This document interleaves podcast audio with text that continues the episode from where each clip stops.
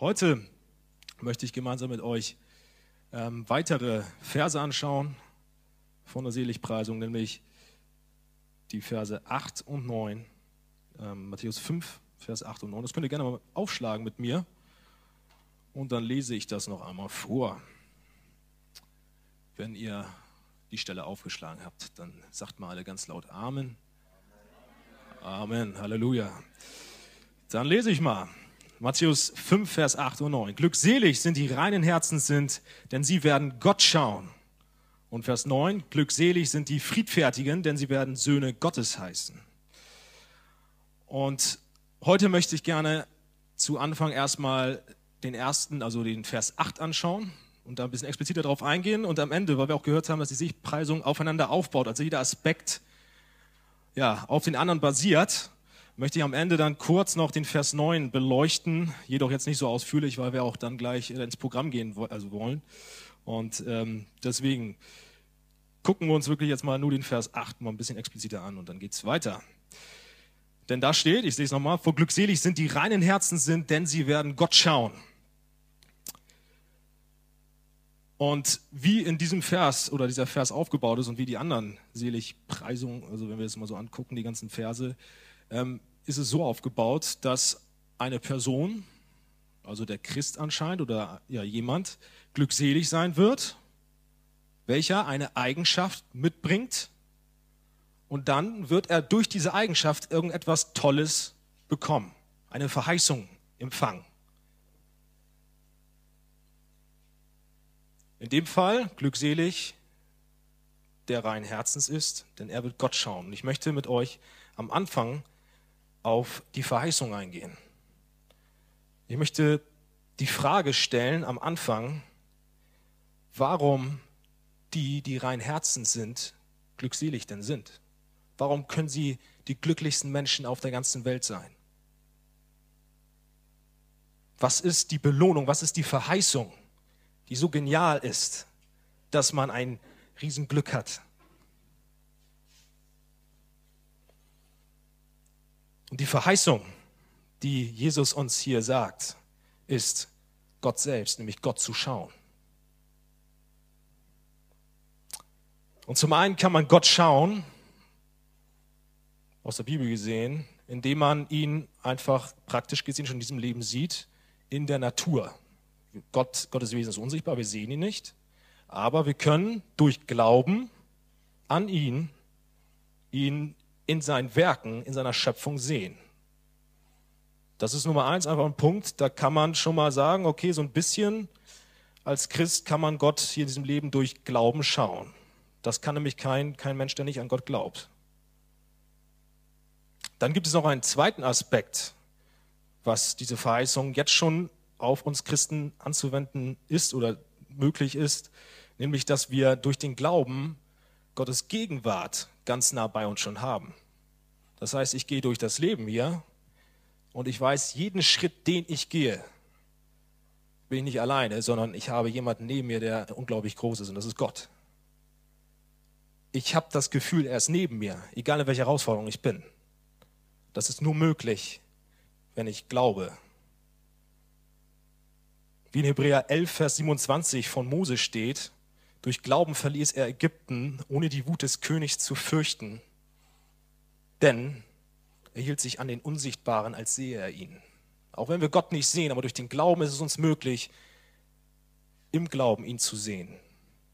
Zu sagen, Gott, du bist bei mir. Und das kann schon hier auf Erden zu einem riesigen Glück für uns, eine Entspannung führen. Weil wir wissen, der Herr der Herren ist auf unserer Seite und ist mit mir genau neben mir.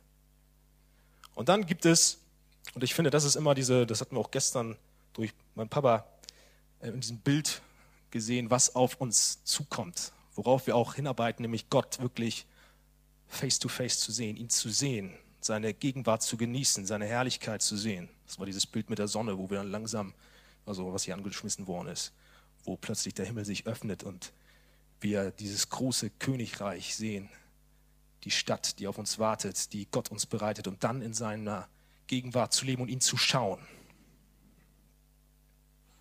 Wir ihn wirklich sehen.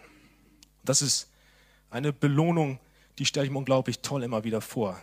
In Offenbarung 22, Vers 4, da steht nämlich, und sie werden sein Angesicht sehen und sein Name wird an ihren Stirn sein. Und das ist das größte und schönste Ziel, was wir haben dürfen. Und wir dürfen wissen, dass es eine Verheißung ist, die Jesus uns hier verspricht. Wir werden Gott eines Tages schauen und darauf wollen wir hinarbeiten. Wir dürfen Gottes Gegenwart genießen, so wir, soweit wir an Jesus glauben eines Tages. Und alles andere dagegen ist nichts. Wir, würden, wir werden vor den heiligen Gott stehen, der eine Schönheit ausstrahlt, die wir uns nicht vorstellen können. Und wir werden vor ihm sein, vor ihm leben und vollkommene Freude verspüren. Das wahre, wir werden glückselig sein. David schreibt im Psalm 16, Vers 2, Mein Gott, du bist mein Herr. Es gibt nichts Gutes außer dir. Nichts Gutes außer Gott gibt es. Gott ist das Maß aller Dinge. Er ist das Beste, was es gibt, was du dir jemals vorstellen kannst. Das ist Gott. Es gibt nichts anderes, was so gut ist wie Gott allein. Und dann schreibt David weiter in dem gleichen Psalm in Vers 11, vor deinem Angesicht sind Freuden in Fülle. Vor Gottes Angesicht ist die größte Freude, die du dir vorstellen kannst. Manchmal haben wir vielleicht in diesem Leben mal eine Freude und wir haben Spaß durch, durch wenn vielleicht unser Fußballteam mal gewinnt, FC Bayern Champions League-Sieger wird zum Beispiel. Oder, ähm, Amen, genau. Da haben wir kurz mal Freude. Und die hört dann aber auch ganz schnell mal wieder auf, wenn dann wieder der Gegner gewinnt. Oder wir suchen in anderen Dingen Freude, aber das ist wahre Freude, vor Gott zu stehen. Vor deinem Angesicht sind Freude in Fülle. Das ist die Belohnung, die auf uns wartet. Aber Jesus setzt, und das ist wie gesagt die Tatsache, etwas voraus, um diese Belohnung, diese Verheißung zu empfangen. Und das ist, ein reines Herz zu haben. Glückselig sind, die reinen Herzens sind, denn sie werden die Verheißung empfangen, Gott schauen. Und ich möchte, weil das ja anscheinend so wichtig ist, mal das Herz beleuchten was ist ein reines Herz? Und dazu erstmal, was ist das Herz aus biblischer Sicht? Was, was beschreibt es? Was das können wir uns darunter vorstellen? In der Bibel wird das Innere des Menschen, also die Seele, oft mit Herz bezeichnet. Das Herz ist also der Ursprung von all unserem Handeln, das, was wir sind. Dort ist in diesem Herzen die Wurzel für, all, für alles zu finden, was aus uns kommt. Alles, was wir vollziehen, sei es Gutes oder Böses, kommt aus dem Herzen hervor. Dort ist der Ursprung zu finden. Das ist das Innere. Das Herz zeigt dein wahres Ich. Und häufig können wir nach außen hin die frommsten Menschen sein. Dann schauspielern wir rum und ja, Menschen und wir, wir, wir, wir scheinen dann so zu sein, wie wir gerne sein wollen, aber in Wirklichkeit sind wir vielleicht auch anders. Wir spielen gerne ja, den größten Christ vor, doch was bringt uns dieses, wenn es nur äußerlich so aussieht, aber in deinem Herzen ist es nicht wahrlich so? Denn es kommt aufs Herz an, der innere Zustand zeigt wirklich, wer du bist. Und so schaut Gott auch nicht auf das Äußere, er lässt sich nicht davon blenden sondern er achtet auf das Herz. Wer du wirklich bist. Wir lesen in 1 Samuel 16, Vers 7, denn Gott sieht nicht auf das, worauf der Mensch sieht. Der Mensch, der sieht auf das Äußere, aber der Herr, er sieht auf das Herz.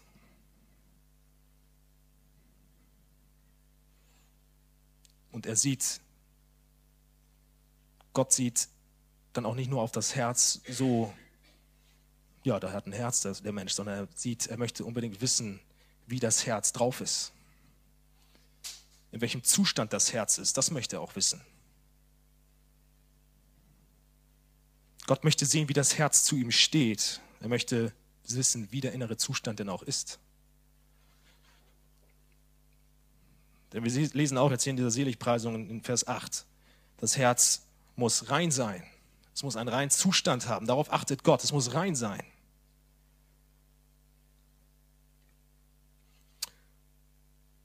Und weil das Herz rein sein muss und auch diese Voraussetzung erfüllen muss, schauen wir uns jetzt mal an, was heißt es denn rein biblisch gesehen zu sein. In 4. Mose 19, Vers 20, da sehen wir, oder da lesen wir, ich lese mal vor, wenn jemand unrein ist und sich nicht entsündigen will, so soll er aus der Mitte der Gemeinde ausgerottet werden. Okay, ich möchte jetzt nur auf den ersten Teil dieses Verses eingehen und ich denke, dass man daran sieht, es ist ein bisschen hart, deswegen genau, also ganz entspannt, Leute. Der erste Teil daraus kann man nämlich ziehen, was unrein ist und was, was rein halt biblisch gesehen ist. Nämlich, wenn jemand unrein ist und sich nicht entsündigen will. Sünde wird mit Unreinheit gleichgestellt also. Das kann man daraus ziehen. Im Gegenzug, wenn jemand sündlos ist, tadellos ist, dann ist er rein. Also ein reines Herz, biblisch gesehen, ist gleich ein sündloses Herz. Anders gesagt könnte man auch sagen, ein reines Herz ist ein Herz, was Gott ganz ergeben ist und ihn bedingungslos liebt. Ein Herz, was Gott von ganzem Herzen wirklich liebt und in einer unglaublichen Liebe zu ihm steht, hat Gott als Nummer eins auch. Das heißt, wenn ich Gott so sehr liebe oder das Herz Gott so sehr liebt, dann, dann folgt es ihnen bedingungslos nach. Dann will es nur Gottes Willen tun. Dann kann sich es als rein bezeichnen. Wenn es ungeteilt ist, wenn es wirklich nur ein Ziel hat, Gott die Ehre zu geben, dann ist es ja sündlos, dann ist es rein. Das heißt es, ein reines Herz zu haben. Das ist rein. Nicht nur, dass das Herz irgendwie für ein Viertel oder ein Drittel Gott gehört und der andere Teil, der geht stiften und macht sonst was. Nein, das ganze Herz, das heißt Liebe. In Markus 12, Vers 30, da lesen wir dieses wichtige Gebot. Du sollst den Herrn, dein Gott, lieben von ganzem Herzen, von ganzer Seele, von ganzem Gemüt und von allen deinen Kräften. Warum ist das so wichtig? Weil wenn dein Herz es also liebt, wie ich schon gerade gesagt habe, dann handelt es auch Gott wohlgesonnen. Das Problem ist nur, dass jeder einzelne von uns nicht sein ganzes Herz Gott gibt, sondern dass es geteilt ist, dass es immer wieder sich für falsche Dinge entscheidet im Leben. Es kommen immer wieder Dinge auf uns zu, wo wir sagen, wo unser Herz sich mit Absicht, mit purer Absicht gegen Gott entscheidet und sagt, nein, ich liebe Gott nicht so sehr, sondern ich liebe jetzt etwas anderes lieber und ich möchte jetzt lieber diesen Weg gehen, weil das meinem Herzen mehr Glück gibt. So meinen wir, dass es so ist, dass es mehr Glück gibt in der Welt. Wir trachten dann nach materiellen Dingen oder nach Dingen, wo wir größer dastehen als die anderen. Und keiner von uns geht straight den Weg mit Gott und ist sündlos. Keiner ist ohne Sünde. Jeder von uns hat gesündigt und sündigt immer und immer wieder. Jeder hat ein unreines Herz, ein geteiltes Herz. Wie in Römer 3, Vers 9 bis 11 steht, dass sie alle, also wir alle, sind unter der Sünde. Wie geschrieben steht, es ist keiner gerecht, auch nicht einer.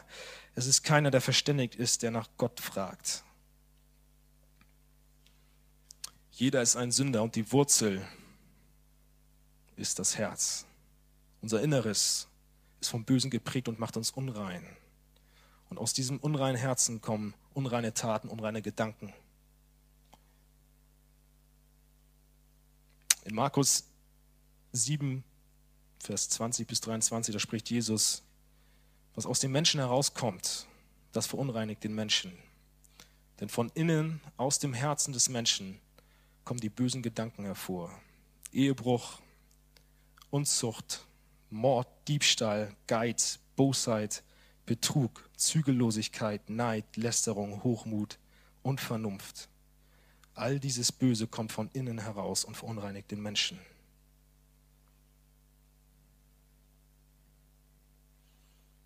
Und ich glaube, jeder von uns, wenn er aufs letzte Jahr zurückschaut, hatte einmal in dem Leben oder mindestens einmal jeden Tag einen solchen Gedanken gehabt.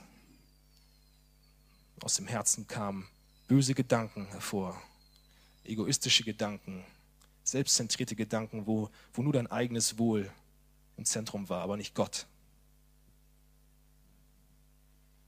Wo du dich als Nummer eins gesehen hast. Dein wahres Ich will nur dich haben, aber nicht Gott.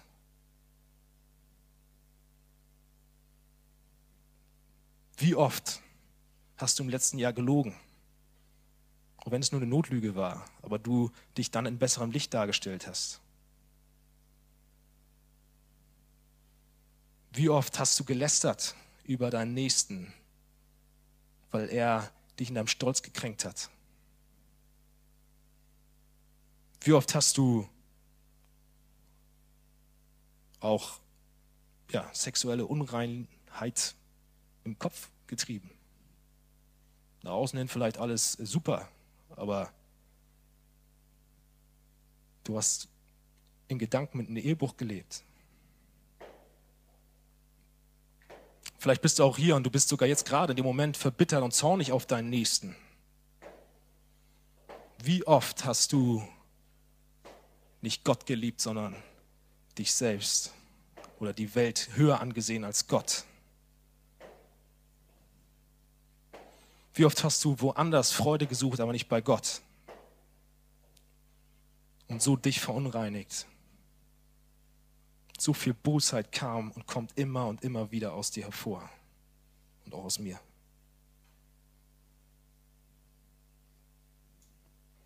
Wir sehen, unser Herz ist leider nicht in voller Liebe zu Gott. Es folgt nicht Gott bedingungslos und sieht ihn nicht als Nummer eins. Es ist verloren, das heißt, es ist unrein. Es ist schmutzlich. Es steht eher in Feindschaft zu Gott als in Freundschaft, als in Liebe. Es ist das Gegenteil, es hasst Gott immer und immer wieder, entscheidet sich bewusst gegen ihn.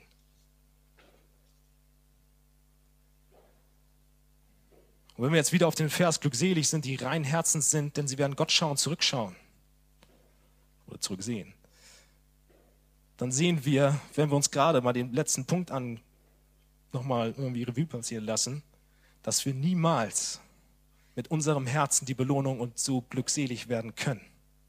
Niemals. Dein Herz ist unrein, unser Herz ist unrein. Wir werden niemals aus uns heraus Gott schauen können. Es ist, unser Herz ist befleckt. Du kannst so befleckt nicht vor diesen heiligen Gott schauen, äh, kommen und ihn schauen. In Offenbarung 22, 14 und 15, da steht, selig sind die, die ihre Kleider waschen, dass sie teilhaben an den Baum des Lebens und zu den Toren hineingehen in die Stadt. Draußen sind die Hunde und die Zauberer und die Unzüchtigen und die Mörder und die Götzendiener und alle, die die Lüge lieben und tun. Wir sehen an diesem Vers oder an diesen Versen, dass nichts, was unrein ist, was in Sünde lebt, vor Gott kommen kann. Keiner, der in Sünde lebt, kann, lebt, kann zum Baum des Lebens kommen, zu den Toren hineingehen in die Stadt, wo Gott ist. Nein, welche unrein sind, die müssen draußen bleiben. Denn Gottes Zorn besteht und liegt auf den Menschen mit unreinen Herzen. Keiner kann zu Gott kommen im Endeffekt. Römer 3, Vers 23, denn alle haben gesündigt und erlangen die Herrlichkeit Gottes nicht.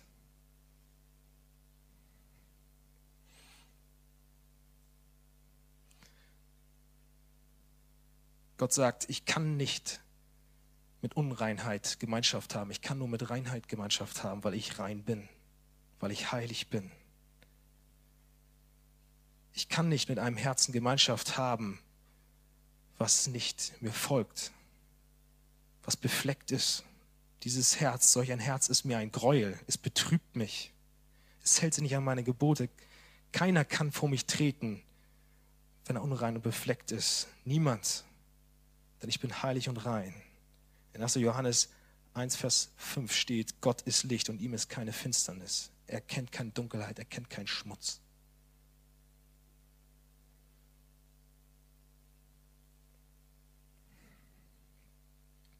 Die Frage ist jetzt nun, wir merken, wir können diese Verheißung nicht erlangen, Gott zu schauen, wir können nicht zu ihm. Aber wir wollen doch so gern. Wie kann ich zu Gott kommen?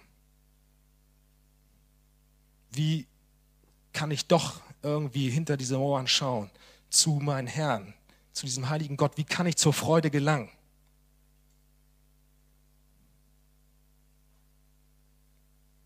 Gott allein kann mir da nur helfen.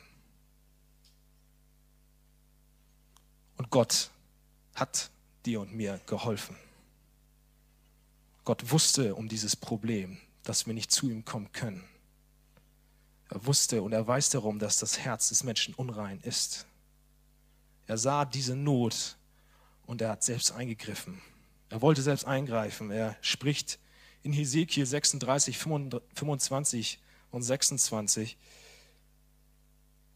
schon ja, verheißend auf jemanden oder auf, auf etwas, was uns reinigen soll, nämlich dass er uns reinigt, nämlich er sagt, ich will reines Wasser über euch sprengen und ihr werdet rein sein von aller eurer Unreinheit und von allen euren Götzen will ich euch reinigen.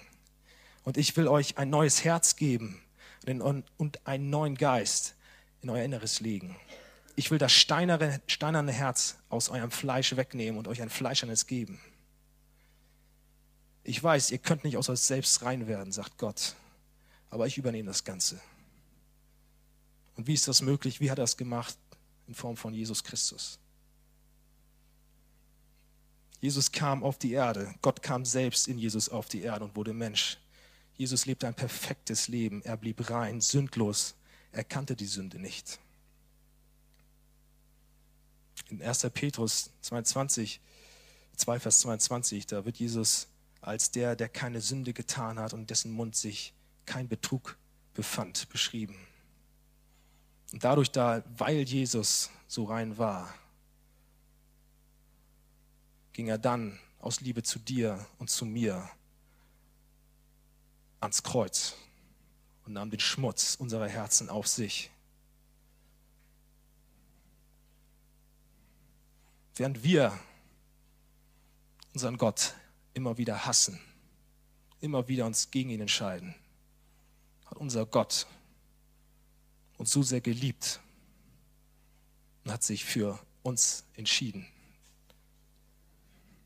Straight den Weg ans Kreuz gegangen. Während wir Gott hassten, so liebte er uns umso mehr. Er ging ans Kreuz, starb dort, nahm Gottes Zorn auf sich und machte dich und mich rein, schaffte Frieden zwischen Gott und uns, sodass wir die Verheißung erlangen können, und rein werden. In 2. Korinther 5, Vers 21 lesen wir, denn er hat den, der von keiner Sünde wusste, für uns zur Sünde gemacht, damit wir zu ihm zur Gerechtigkeit Gottes würden. Jesus hat alles genommen. Alle Sünde hat er getragen. Er, der rein war, wurde unrein insofern, dass er unsere Sünde nahm. Und durch seinen Tod können wir zu Gott kommen. Friede ist nun da. Jesus schaffte Frieden mit Gott. In Kolosser 1, Vers 20b steht, indem er Frieden machte durch sein Blut am Kreuz. Jesus machte Frieden. Und jetzt möchte ich am Ende kurz nochmal auf Vers 9 eingehen, nämlich auf den Vers, selig sind die Friedfertigen, denn sie werden Gottes Kinder heißen. Wie wir gerade gemerkt haben, wir haben also einen Zorn, den Zorn Gottes auf uns geladen. Wir haben in Hass, in Feindschaft zu Gott gelebt und leben immer wieder auch, natürlich Tag für Tag, in Feindschaft zu Gott. Aber dadurch, dass Jesus für uns am Kreuz gestorben ist und alles, ja, rein, unser Herz reingemacht hat, besteht nun Frieden zwischen dir und Gott.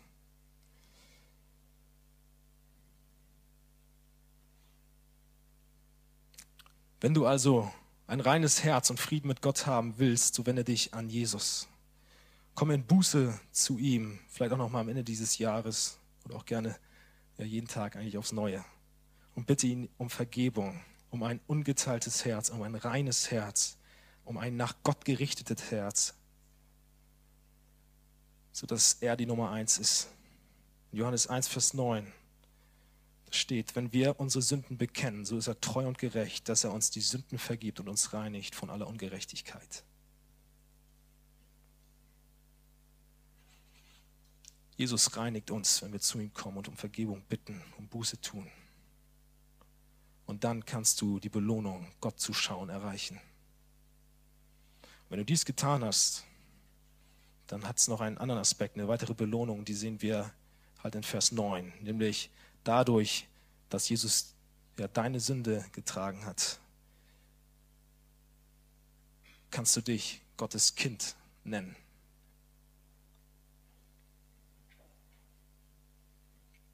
Und so hast du Gott auch als Vater, als Papa. Das ist eine unglaubliche Botschaft eigentlich, wenn man sich vorstellt, wir haben in Feindschaft gelebt, haben den größten Mist verzapft und ganz plötzlich kannst du Gott Papa nennen, eine innige Beziehung mit ihm haben. Und ich denke, dass diese beiden, äh, dass dieser Aspekt in uns zwei Punkte hervorrufen sollte die ich jetzt zum Ende noch sagen möchte. Nämlich einmal, dass wir dadurch, dass wir uns Kind Gottes nennen dürfen, Gehorsam auch nachfolgen. Denn dadurch, dass Jesus für dich und für mich am Kreuz gestorben sind und sind wir zu Gottes ja, Volk, zu Gottes Familien zugetan worden. Und wir gehören jetzt nun zu ihm. Es gibt ja manchmal auch die Ansicht, dass ich, oder dass, dass wir auch dann mal ganz entspannt damit umgehen und sagen, wenn Jesus für mich gestorben ist, dann kann ich doch jetzt den größten Bullshit machen, den ich will, weil es geht doch eh alles auf Jesus. Dann kann ich ja so weitermachen. Dann kann ich ja sündigen, wie ich will.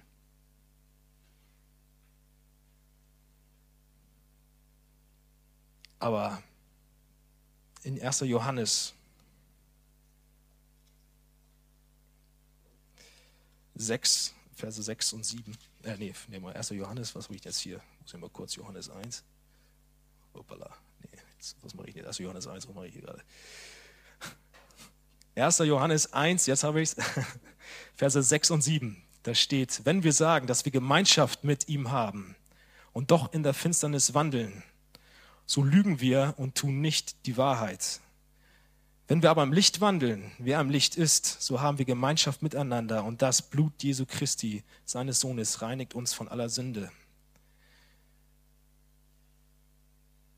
wenn du zu Gott gehörst, dann macht es keinen Sinn, gegen ihn zu wandeln. Du bist im Licht, du hast nichts mehr mit der Finsternis zu tun, es macht einfach keinen Sinn. Du gehörst nun zu Gott. Es macht ja auch keinen Sinn zu sagen, dass ich nun Frieden habe und dann trotzdem freiwillig weiterhin Krieg führe. Ich komme zu Gott und möchte Frieden haben, aber sage, nee, ich lebe jetzt trotzdem nicht mit dir und führe weiterhin Krieg. Es macht keinen Sinn. Nein, Gott möchte, dass du, wenn du zu ihm, zu seiner Familie gehörst, nun für ihn kämpfst und dein Herz nach ihm richtest. Und natürlich versagen wir auch immer wieder in dieser, auf diesem Weg der Heiligung und, und der Nachfolge. Aber unser Herz ist nicht mehr im Krieg gegen Gott, sondern ist im Krieg gegen die Sünde. Jetzt möchte ich noch einen letzten, zweiten Punkt nennen und dann kann das Lobpreisteam nach vorne kommen. Dann singen wir noch ein paar Lieder und dann geht es weiter an diesem Abend ist nämlich der zweite Punkt ist, dass du aber auch entspannt sein kannst, weil du ein Kind Gottes jetzt bist.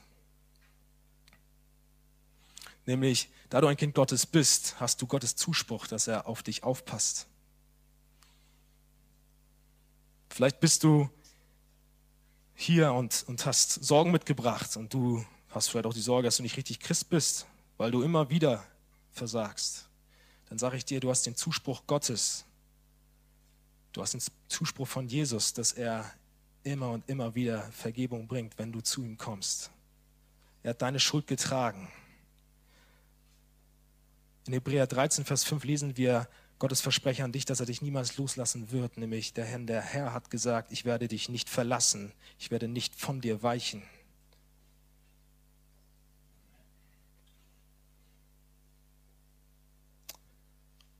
Auch egal, in welcher Situation du bist, und es scheint vielleicht schwierig gerade Und du, du hast auch vielleicht Schwierigkeiten hier auf die Freizeit mitgebracht. Und wenn du ins neue Jahr schaust, dann denkst du, oh Mann, ey, wie soll das weitergehen? Und du denkst, Gott hat mich vielleicht auch gar nicht lieb. Dann sage ich dir, dein Vater im Himmel hat dich sowas von lieb, dass er dich gerade vielleicht in einer Situation ermahnen möchte, aber dich in sein Reich ziehen möchte, dadurch, dass er dich ermahnt und dich auf dem rechten Weg hält, zu ihm zieht. Denn er liebt dich so sehr und er lässt dich nicht los. Du hast vielleicht das Gefühl, dass er dich verlassen hat, aber er ist genau neben dir, trägt dich durch, damit du das Ziel erreichst. Er bleibt bis zum Ende dieser Weltzeit bei dir. Und wie wir auch schon immer ja, gehört haben gerade, du wirst Gott schauen bis in Ewigkeit. Und ich denke, dass wir großen Grund haben, Gott zu danken, Jesus zu danken dafür, was er durch seinen Tod bereitet hat, dass wir Kinder Gottes sein können und dass wir Gott schauen dürfen eines Tages. Und ich denke, dass wir da jetzt noch mal ein bisschen Lobpreis haben können und dann übergeben wir an Leon weiter. Amen.